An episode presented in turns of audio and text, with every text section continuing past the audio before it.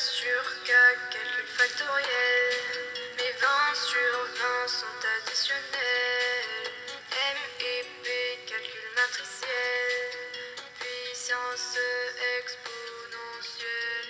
Mathématiques, mathématicienne. Bonjour Michel Damian, Bonjour Corinne, ça va? Ça va bien. Bon. Bonjour d'abord à toutes et à tous les auditeurs et auditrices qui continuent à nous suivre, en tout cas je l'espère. Alors, c'est à moi de te poser une question. Euh, la dernière fois, tu nous as parlé des éléments d'Euclide et j'aurais voulu euh, savoir ce qu'ils ont changé éventuellement en, mathématiques.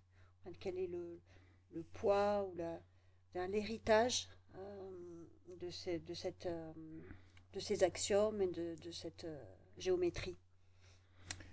Alors l'héritage à long terme, je ne vais pas trop en parler parce que c'est un problème, euh, j'en ai déjà dit quelques mots la dernière fois, c'est un problème euh, qui prendrait beaucoup de temps et on peut effectivement, même encore maintenant, en voir les traces. Mais je vais parler de l'héritage euh, de, de ce qui, de a été utilisé dans, juste dans la suite de- des éléments euh, d'Euclide dans l'histoire grecque, en réalité. C'est-à-dire que finalement, parmi des tas d'autres choses, dont ce que j'ai dit la dernière fois, c'est-à-dire le traitement axiomatique des mathématiques, qui est fondamental, il y a un autre point de vue sur lequel je voudrais revenir et insister, puisque c'est un point de vue qui m'intéresse beaucoup, c'est le traitement des incommensurables. C'est-à-dire, j'en avais parlé déjà beaucoup j'en avais parlé souvent, c'est-à-dire le fait que les Grecs avaient reconnu l'existence avant Euclide de quantités qu'on ne pouvait pas ramener à des quotients de nombres entiers. Aujourd'hui, je voudrais parler de ce qui, dans Euclide et euh, par extension après chez Archimède, a été euh, le, tournant qui a permis justement de gérer l'existence des incommensurables. L'existence, on dirait actuellement en termes modernes, l'existence de quantités qui ne se ramènent pas à un quotient de nombre entier, qui ne se ramènent pas à une fraction comme la, comme la diagonale du carré, hein, en termes modernes racine de 2, qui n'est pas une fraction.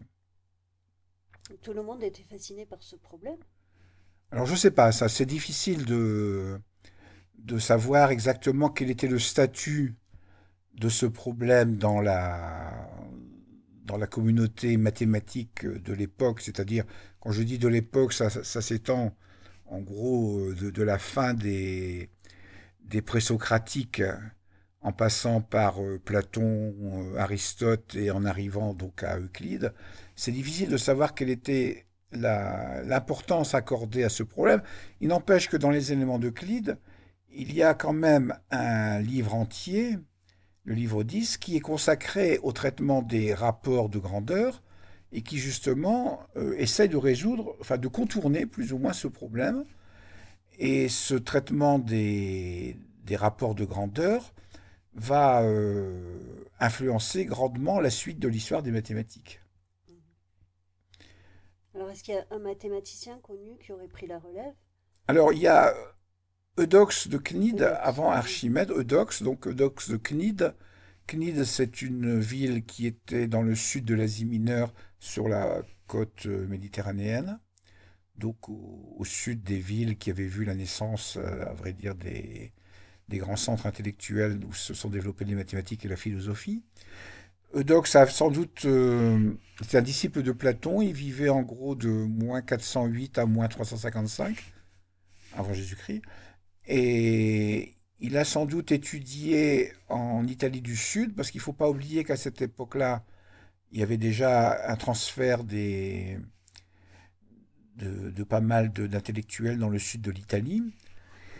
Et donc, euh, Eudoxe, euh, on le cite dans les éléments d'Euclide, et surtout Archimède le cite, comme étant celui qui a formulé le problème de la comparaison de deux rapports entre, deux grandeurs d'une manière qui permet d'éviter le rapport, le recours plutôt, pardon, aux incommensurables, c'est-à-dire à la racine de 2, etc.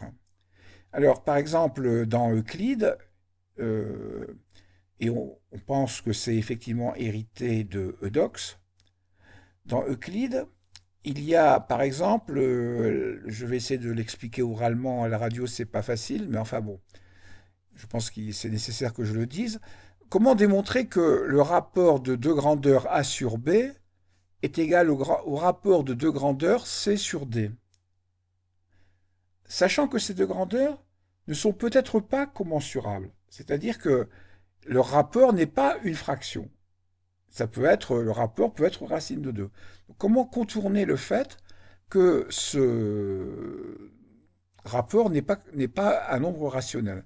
Alors donc la définition que donne Euclide dans le livre 10, je crois, enfin si je me souviens bien, c'est le livre 10, au début du livre 10, c'est pour démontrer que, alors c'est en termes modernes, hein, je le traduis en termes modernes, pour démontrer que le rapport de A sur B est égal au rapport de C sur D, il suffit de démontrer trois choses. Si un certain multiple de A, MA, est plus grand qu'un autre multiple de B, NB, alors le même multiple de C est plus grand, MC donc, est plus grand que le même multiple de D, ND. Ensuite, si un certain rapport de A, MA, est égal à un autre rapport de B, NB, alors le même multiple de A, MC, est égal au même à l'autre multiple de B, NB, et enfin, en sens inverse, si un certain rapport de A, un certain multiple de A, MA, est plus petit qu'un autre multiple de B, NB, alors le premier multiple de C, MC, est plus petit que l'autre multiple de D, ND. Alors, ça paraît extrêmement compliqué, et je ne suis pas certain que ça soit compréhensible, comme je le dis là rapidement, mais qu'est-ce que ça veut dire? Ça veut dire que pour comparer des rapports de deux grandeurs, on ne compare plus que des multiples de ces grandeurs qui sont des quantités similaires. Un multiple d'une longueur, c'est une longueur. MA, c'est M fois la longueur A. Donc on n'a plus besoin de se préoccuper de l'homogénéité des grandeurs, d'une certaine façon.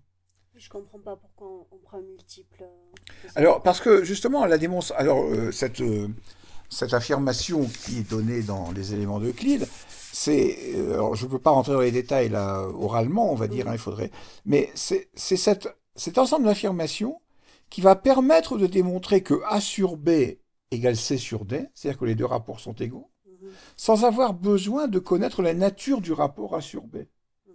Donc ça va, sur, ça va pouvoir s'appliquer à des rapports A sur B comme racine de 2 Mhm. qui ne sont pas des fractions. Donc A et B ne sont plus nécessairement des entiers là-dedans. Donc c'est une, une- une- c'est très, c'est très important. Alors cette façon de faire, qui est le début de ce qu'on appelle la méthode d'exhaustion, E X H A U S T I O N. On va voir après comment Archimède va s'en saisir. Cette méthode, c'est on en, on en voit l'ori, enfin en tout cas on attribue, on attribue son origine à Eudoxe. hein.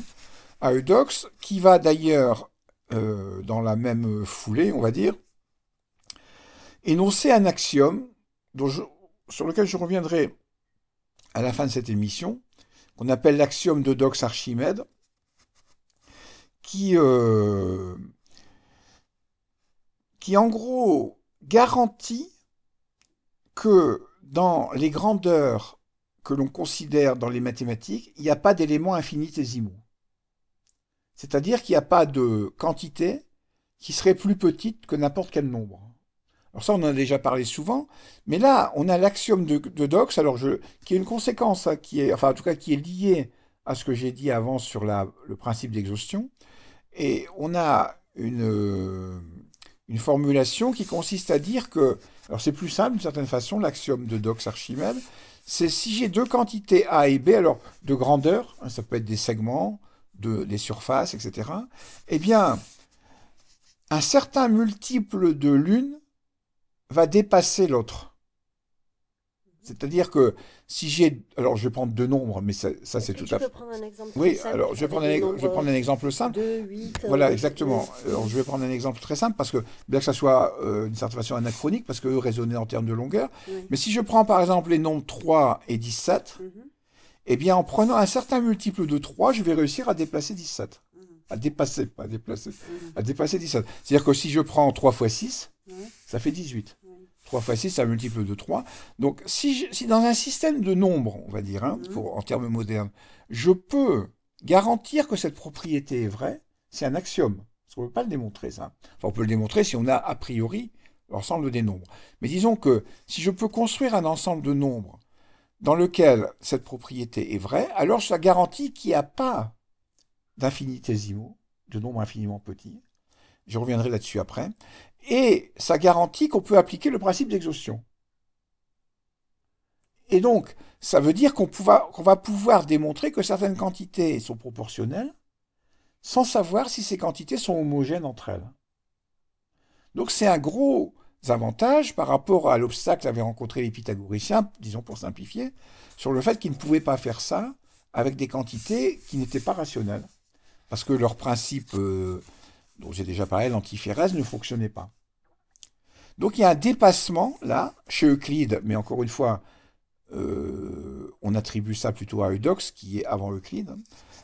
Euh, Euclide n'a fait que reprendre ça. C'est un nouvel axiome, d'une certaine façon, qui est introduit dans le livre 10 des éléments sur les grandeurs, le livre 10 des éléments d'Euclide, et qui va avoir comme conséquence euh, la possibilité de comparer des grandeurs, même dans des cas où on ne connaît, dans des cas où elles sont incommensurables. Et cette méthode d'exhaustion, enfin en tout cas ces principes, vont avoir une grande importance dans la suite de l'histoire des mathématiques, parce qu'au XIXe siècle, en 1858 plus précisément, Richard Dedekind, dont j'ai déjà parlé, et qui est aussi un, pour ceux qui suivent les émissions de vidéo, un ami de Cantor, euh, Richard Dedekind va s'inspirer de cet axiome pour construire les nombres réels. En fait, il y a là chez Eudoxe euh, l'embryon de la construction des nombres qui vont dépasser les problèmes que posaient les irrationnels. En fait. La construction d'un ensemble de nombres. Alors chez Dedekind, ça s'appelle les coupures. La théorie des coupures de Dedekind, qui permet à partir de fractions de construire un ensemble plus grand de nombres, de construire rationnellement, un ensemble, euh, de construire rigoureusement plutôt, un ensemble de nombres qu'on va appeler les nombres réels, en se servant des mêmes idées que ce qu'il y a dans le principe d'exhaustion. D'accord. Et donc Archimède, là-dedans, est-ce qu'il a... Alors, Archimède arrive après. s'intègre euh, entre... Bien sûr, il s'intègre tout à fait là-dedans. Ou bien après ou... Alors, arrive? Archimède, euh, donc j'ai dit que Eu- Eudoxe de Cnide, c'était entre euh, moins 408 et moins 355. Archimède, c'est entre moins 287 et moins 212, Oui, bien après. non? Bien après. Mm. C'est après les éléments d'Euclide. Mm. Alors, qu'est-ce que. ah, donc, Archimède est né à Syracuse et vivra tout le temps à Syracuse, donc en Sicile. Il va mourir à Syracuse, tué par un soldat romain. Où la légende est assez bien connue, je ne vais Oui, pas revenir là-dessus. sur le sable. Oui, il dessinait sur le sable et il a refusé de répondre à l'injonction qu'avait que lui avait donné le, soldat romain de se confiner. Et il s'est, il s'est fait couper la tête. Alors, on devrait peut-être en arriver là, je ne sais pas, pour le virus. Mais en tout cas, bon, voilà. Il a fini sa vie comme ça. Alors, malheureusement, euh, c'était une erreur d'une certaine façon. Alors, je ne vais pas pousser plus loin la comparaison avec la situation sanitaire actuelle. C'était une erreur, en tout cas, dans la mesure où le, le général romain qui commandait les, c'est la deuxième guerre punique, en fait, des Romains qui envahissent le sud de l'Italie. Et donc le général romain avait bien connaissait, connaissait euh, Archimède de réputation et avait bien demandé qu'on le capture, on va dire, enfin qu'on le prenne vivant. Et en fait, il, il a fait des- un enterrement, enfin en- Oui, oui. euh, vraiment en grande pompe d'Archimède parce qu'il était très respectueux Mm. de ce qu'avait fait Archimède. Bon, ça c'est pour la petite histoire, mais bon, pourquoi pas. Alors, Archimède, donc. Archimède, lui, c'est quelqu'un, on considère, beaucoup de mathématiciens, beaucoup de, d'historiens des sciences considèrent que c'est le plus grand mathématicien de l'Antiquité. Mathématicien et physicien, on pourrait dire même. Parce que d'abord, il s'est intéressé à des tas d'autres choses que les mathématiques, encore qu'il s'en intéressait à travers les mathématiques. Il a fait de nombreux travaux sur les centres de gravité, donc euh, la mécanique euh, de la stabilité des, corps. Sur l'hydrostatique, alors c'est bien connu, c'est Eureka, un Archimède qui sort de sa baignoire en disant Eureka, en résolvant des problèmes d'hydrostatique. Des problèmes euh, d'optique. Alors il paraît, ça c'est aussi une légende, que il aurait construit des miroirs réfléchissants qui, grâce à qui il a pu renvoyer la lumière du soleil sur les bateaux des envahisseurs romains et détruire leurs voiles. Enfin bon, tout ça c'est de la petite histoire plus ou moins euh, fictionnelle. Il a sans doute étudié à Alexandrie, qui était le grand centre intellectuel de l'époque, en Égypte donc, et en particulier peut-être avec Ératosthène, dont je parlerai dans la prochaine émission. Ératosthène qui était euh, donc à Alexandrie. Alors, je, vais, je vais revenir à, la relation avec euh, ce qu'on a dit avant sur l'exhaustion. Pour le moment, je fais un petit historique. Alors, l'un des, des livres, l'un des textes les plus connus d'Archimède, c'est l'Arénaire, qui n'a pas de rapport avec ce que j'ai dit avant, mais qui, dans lequel il, il essaie de calculer le nombre de grains de sable qui permettrait de remplir l'univers. Alors bien sûr, ça paraît un peu futile comme question, surtout que l'univers à cette époque-là était fini. Enfin non, à la limite, c'était moins futile de, chercher à répondre quand c'était fini que quand c'est infini. Mais bref, les, connaissances astronomiques qu'avait euh, Archimède à l'époque et qui, dépendaient des grands astronomes de l'époque, hein, qui connaissaient bien, euh, faisait que la taille de l'univers était à peu près de ce qu'on appellerait nous actuellement une taille de deux années-lumière, quoi, en fait, euh, pas plus. Mais en tout cas, il, essaie de calculer combien il faudrait de grains de sable. Ils avaient une idée de l'atome, en fait, ces gens-là. Oui, alors je ne sais pas si c'est ça son objectif. Mhm. En tout cas, son objectif, c'est mathématiquement, c'est comment écrire des grands nombres. Mhm. Et donc, il va inventer un système de numération, on pourrait dire ça, hein, comme nous, on compte en base 10. Mais nous, lui, il va compter en myriades d'abord, qui était un moyen déjà de d'écrire les nombres à l'époque grecque. Une myriade, c'est à peu près c'est l'équivalent de 10 000 actuellement. C'est-à-dire 10 puissance 4. Et donc, il va inventer un système de numération dont la base, on dirait en termes modernes, c'est 10 puissance 4, et qui va lui permettre de calculer euh, le nombre de, d'imaginer le nombre de grains de sable pour remplir l'univers, qu'il estime à 10 puissance 63, c'est-à-dire en fait 1000 myriades du troisième ordre. Alors je ne vais pas rentrer dans le détail, mais ce qui est intéressant, c'est de voir qu'il se pose une question qu'on se pose encore actuellement d'ailleurs, y compris en informatique, sur la manière de représenter les très grands nombres, un système de numération qui serait adapté à ça.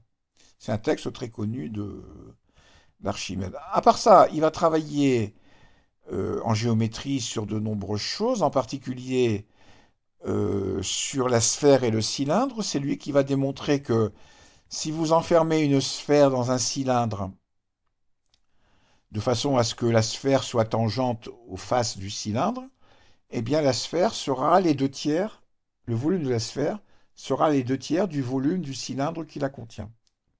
Toujours? Toujours, oui, quelle que soit la taille de la sphère. Alors le cylindre, il faut qu'il tienne comme un peu dans les, boîtes qui contiennent des, balles de tennis. Sauf que là, vous en mettez qu'un, puis vous le coupez à la hauteur du, de la balle. Et le volume de la sphère sera exactement les deux tiers de la, du volume. il ne faut pas que la sphère puisse euh, se déformer, en fait. Bah, c'est une sphère. Hein, c'est ça, c'est pas déformé. Mais si la sphère grossit, le cylindre il grossit aussi. Oui, c'est ça. Oui, mais donc le rapport mm. sera toujours deux tiers. Ah bon. Alors, donc, venons-en maintenant, pour faire le lien avec ce qu'on a dit avant, au principe d'exhaustion. Alors, euh, pardon, euh, Archimède va se servir du principe d'exhaustion pour démontrer des tas de théorèmes. Alors, je ne vais pas pouvoir expliquer ça en détail euh, à la radio, bien sûr, ça va être un peu difficile. Donc, je vais, il prend une version du principe d'exhaustion qui va lui permettre de, trouver des approximations de plus en plus précises des grandeurs qu'il veut mesurer. Alors je vais prendre euh, deux exemples, les plus connus, en tout cas ceux pour lesquels Archimède est très connu. Le premier, c'est le calcul de pi, et le deuxième, c'est ce qu'on appelle la quadrature de la parabole. Alors prenons le calcul de pi. Archimède va essayer de trouver une valeur de pi, une valeur approchée de pi. À l'époque, Pi, on connaissait des valeurs approchées. Alors par exemple 22 septièmes, qui fait 3,14 à peu près. Ou même avant 22 septièmes, qui est, par exemple dans la Bible on dit que c'est 3, pi. Ou avant, il y avait d'autres valeurs qui avaient été calculées. Mais ce que va faire Archimède, c'est construire une méthode pour trouver des approximations de plus en plus précises de cette valeur de pi. Alors comment il va faire ça? Ben, La valeur de pi intervient dans la mesure de, du périmètre du cercle, ou de la surface du cercle, on peut le faire dans les deux cas, mais prenons le périmètre. Donc qu'est-ce qu'il va faire? Il va calculer le périmètre d'un cercle. Par exemple, si je prends un cercle de diamètre égal à, de rayon égal à 1, le périmètre c'est pi, exactement, puisque c'est 2 fois pi fois le rayon. Donc c'est 2 pi, pardon, excusez-moi. Si, le diamètre est égal à 1, le périmètre c'est pi. J'avais raison au début. Et donc, qu'est-ce qu'il va faire? Ben, Il va construire des polygones réguliers à l'intérieur et à l'extérieur du cercle, qui vont être inscrits dans le cercle ou circonscrits au cercle, et qui vont, si on, augmente le nombre de leurs côtés, donc il va commencer par prendre un carré, donc si vous prenez un carré à l'intérieur d'un cercle, donc les sommets sont sur le cercle, la surface du carré est inférieure, ou le périmètre du carré est plus petit que le périmètre du cercle. Mais si vous prenez à la place un hexagone, le périmètre de l'hexagone est encore plus petit que le périmètre du cercle, mais il est plus grand que le périmètre du carré. Si vous prenez après un octogone, donc il va partir d'une figure et il va multiplier petit à petit le nombre de côtés, et ceci va lui permettre de s'approcher de plus en plus de la mesure du cercle. Alors il va le faire jusqu'à 96 côtés, ce qui va lui donner une valeur approchée de pi avec quelques décimales, enfin en termes modernes, bien sûr. Ce qui va lui donner une fraction, on va dire, pour à cette époque, assez précise. Alors où est-ce que le principe de Dox intervient là-dedans? Eh bien, ça veut dire qu'il va considérer, et il fera la même chose après avec la parabole, je vais le faire plus rapidement après avec la parabole, il va considérer ces périmètres ou ces surfaces, on peut le faire avec les surfaces aussi, hein. Il va considérer ces grandeurs donc en ajoutant ou en soustrayant des, grandeurs de plus en plus petites de celles dont il est parti. Il part par exemple d'un carré, il va ajouter des petits morceaux pour avoir un hexagone autour du carré, etc. Et alors il va utiliser la proposition 1 du livre 10 d'Euclide, que je vous lis, et qui est euh, une formulation du principe d'exhaustion. Alors, le, livre 10, la proposition 1 du livre 10 d'Euclide dit En soustrayant de la plus grande de grandeur donnée plus de sa moitié, et du reste plus de sa moitié, et ainsi de suite, on obtiendra, ou on finira par obtenir, en réitérant le procédé un nombre fini de fois, une grandeur moindre que la plus petite. Et ça, ça amène, alors je ne peux pas à la radio expliquer en détail, ça amène à trouver des encadrements de plus en plus précis du périmètre du cercle. La quadrature du cercle. Donc. Alors c'est une quadrature approximative. Mmh. C'est-à-dire qu'il ne va jamais trouver le périmètre du cercle. Mmh. Même si vous avez un cercle, un, un, polygone à un million de côtés, mmh. à l'intérieur du cercle, il n'est jamais égal à la longueur du cercle. Mais l'erreur la, est très faible, de plus en plus faible. Alors ça, c'est justement en ce sens-là qu'on peut dire que la méthode d'exhaustion permet justement de contourner les obstacles que posait l'irrationalité, parce qu'elle donne un moyen d'avoir des valeurs approximatives de plus en plus précises d'une grandeur irrationnelle. Nicolas est... de Cuse, il, il s'est servi de ce, de ce, de ce travail pour, euh, dans le cadre de la mystique, en fait. Oui. Le passage de, du carré au cercle. Alors effectivement, euh, je pense que cette méthode, la méthode d'exhaustion, mm. a été dans la philosophie, et déjà chez Platon on en trouve des, des exemples, hein, a, a, été dans la philosophie, parce que Platon était un contemporain de Dox, donc dans la philosophie et dans les mathématiques, a eu un avenir extraordinaire parce que, en gros, on peut dire que jusqu'au XVIIe siècle, elle n'a jamais été concurrencée par autre chose. Mmh.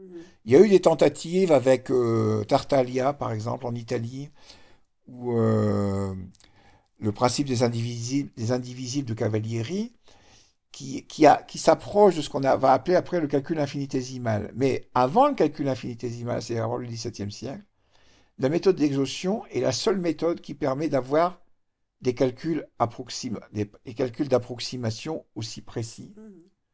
Qui vont être développés bien sûr au cours du siècle, au cours des siècles, parce que euh, à l'époque de à l'époque de- d'Archimède, les, les calculs ne pouvaient pas aller très très loin quand même. hein. Donc en tout cas, cette méthode va avoir, et je, l'ai dit tout à l'heure pour Dedekind, mais j'y reviendrai tout à l'heure, euh, cette méthode va avoir un avenir euh, très fructueux Ouais. hein, dans la suite. Peut-être tu peux y revenir tout de suite à euh.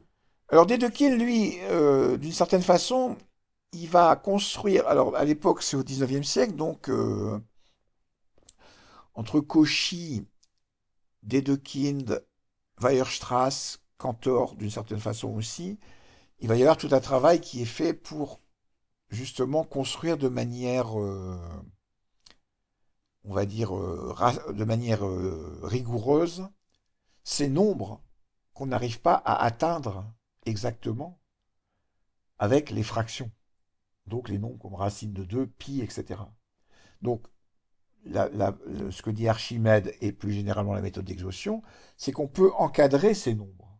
On peut les encadrer avec des encadrements, c'est-à-dire encadrer, ça veut dire que pi, je peux dire qu'il est compris entre 3,14 et 3,15. Après, je peux dire qu'il est compris entre 3,141 et 3,142. Alors, bien sûr, ça, c'est en termes modernes, parce qu'à l'époque, c'était des fractions, mais là, pour le moment, je prends des, nombres décimaux. Et donc, cette méthode d'exhaustion permet de démontrer que ces encadrements sont rigoureux et, et permettent de les, d'imaginer qu'on peut aller aussi loin qu'on veut. Donc, il y a une espèce de processus que utilise d'ailleurs, euh, je vais en parler après pour la parabole, je vais y revenir, euh, qu'utilise euh, Archimède, un processus finalement de passage à la limite l'ancêtre du processus de passage à la limite, qui va être, chez Dedekind, prendre la forme de ce qu'on appelle les coupures, la théorie des coupures, et chez Cauchy, la théorie des limites. Est-ce qu'il y a un rapport avec euh, les, ouverts ou les fermés en topologie après? Non, ça je Non. pourrais pas en parler, c'est donc que c'est un rapport trop lointain. Alors, il y a toujours un rapport dans la mesure où cette période-là, c'est les- je parle de la fin du 19e siècle, c'est la période de la naissance de la topologie euh, générale, on va dire, et qu'effectivement, il y a sans doute des rapports, mais ça irait trop, ce Mhm. ce serait trop lourd. C'est-à-dire c'est le terme d'encadrement qui nous fait penser. Alors oui, ça. alors Ça effectivement, effectivement, dès qu'on parle de limite, Mhm. la topologie entre en jeu. Mais c'est par rapport à Archimède totalement anachronique. Oui, bien sûr. hein, bien entendu.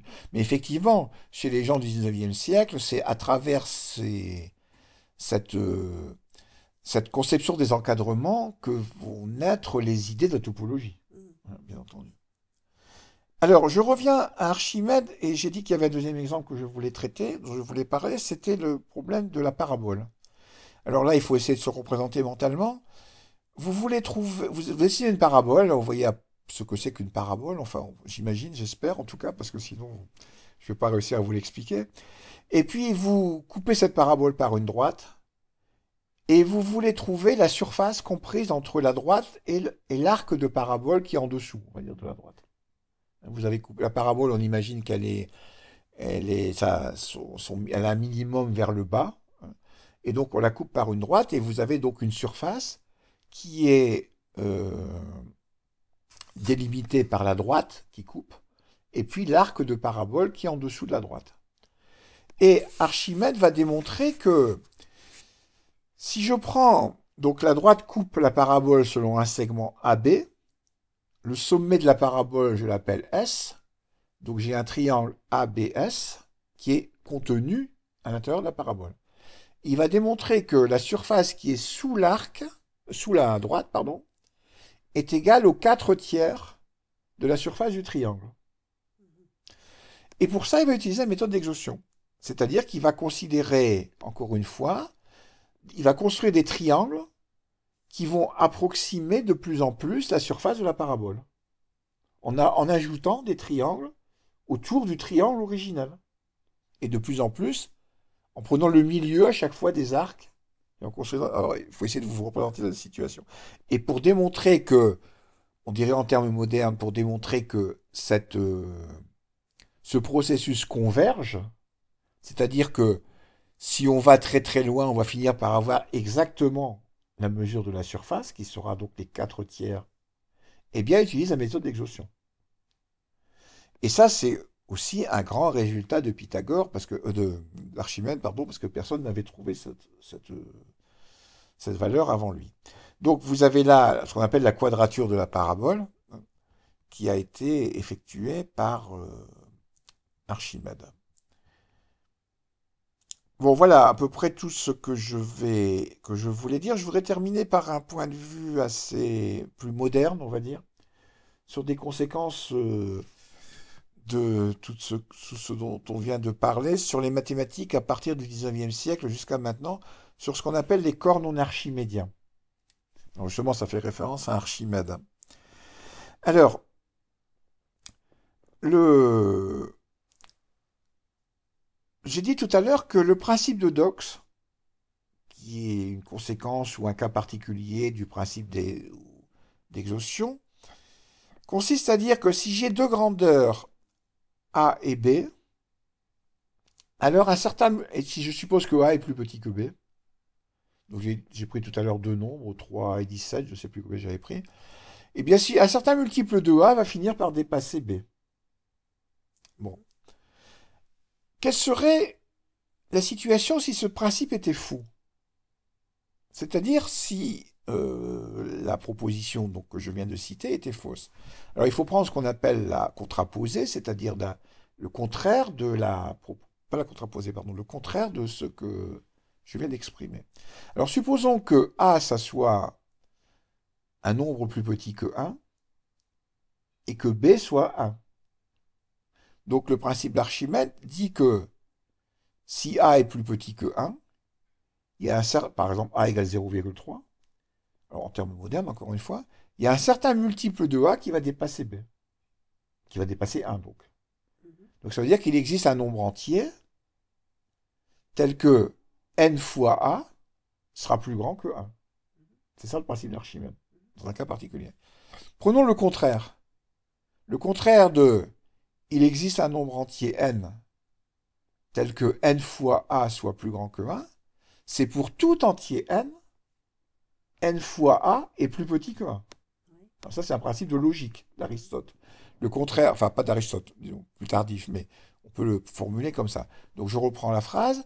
Si je dis principe d'Archimède, c'est principe de Dox Archimède, c'est quel, il existe un entier n tel que n fois a soit plus petit, soit plus grand que 1, et le contraire, donc quand c'est pas archimédien, c'est quel que soit n, n fois a est plus petit que 1. Ouais.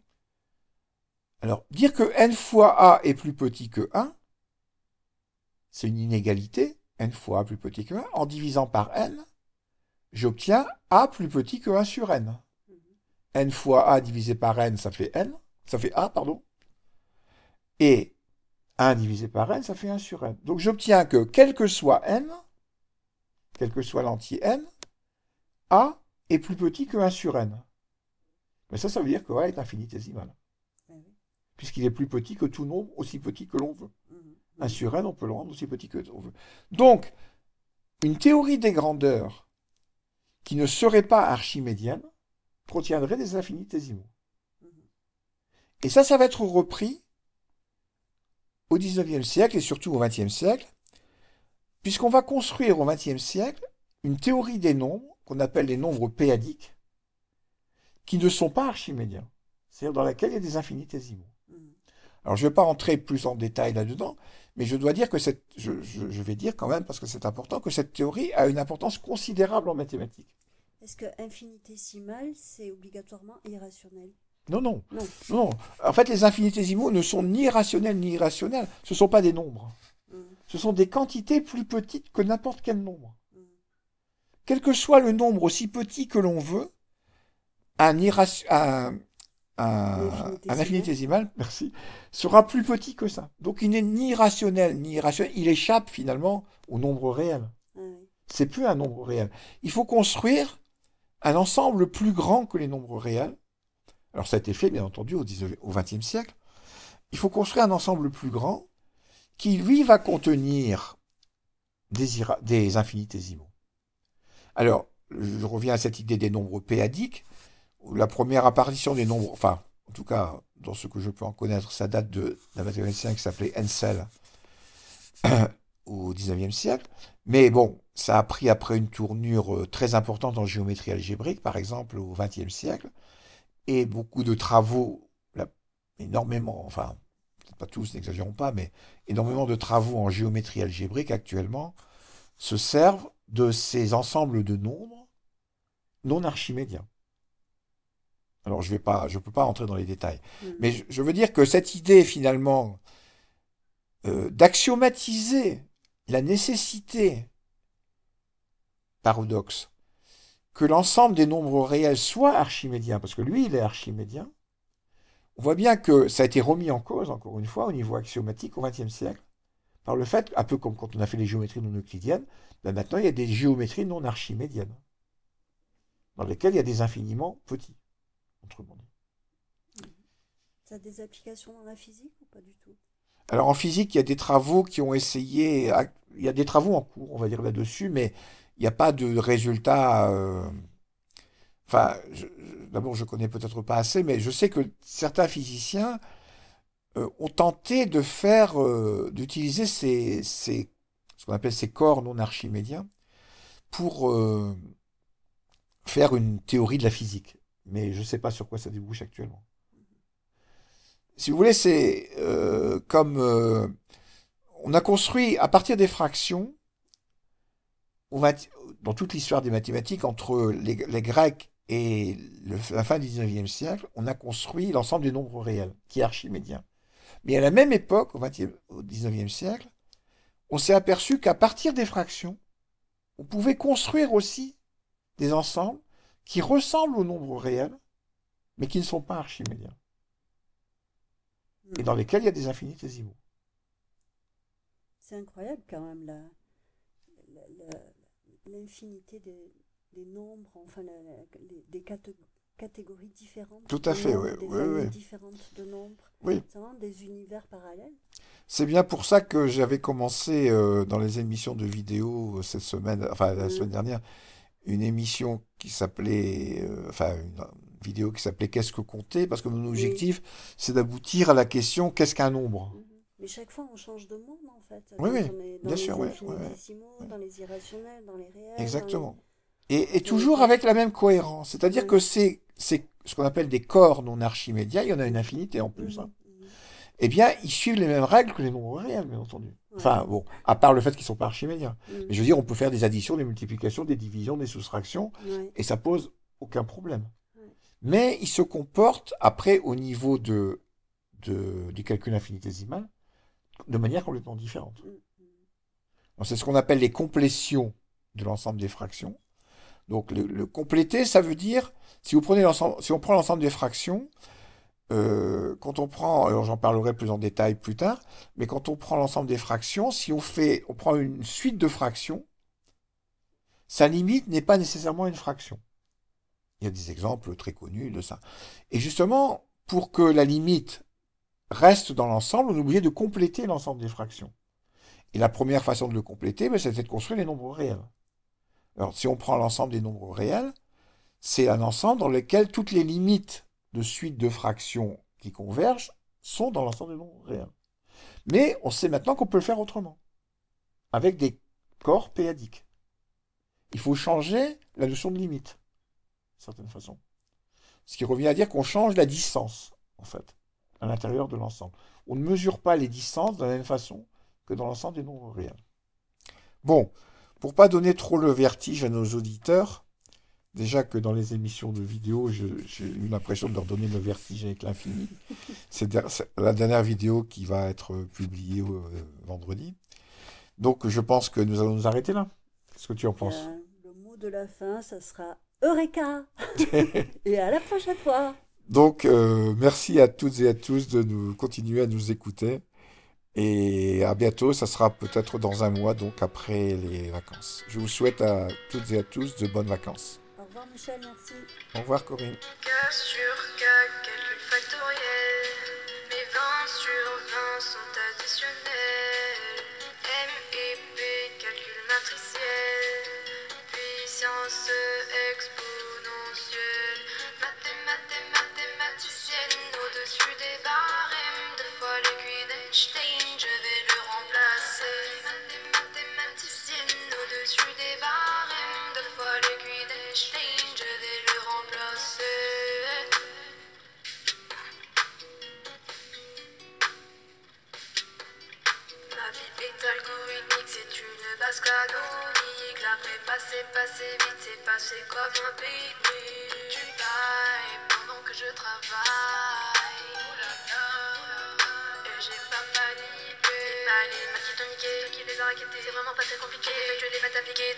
choqué, en m'a tellement baraqué, c'est toi qui les as fabriqués, je crois que la mouche t'a jeté, il m'a piqué.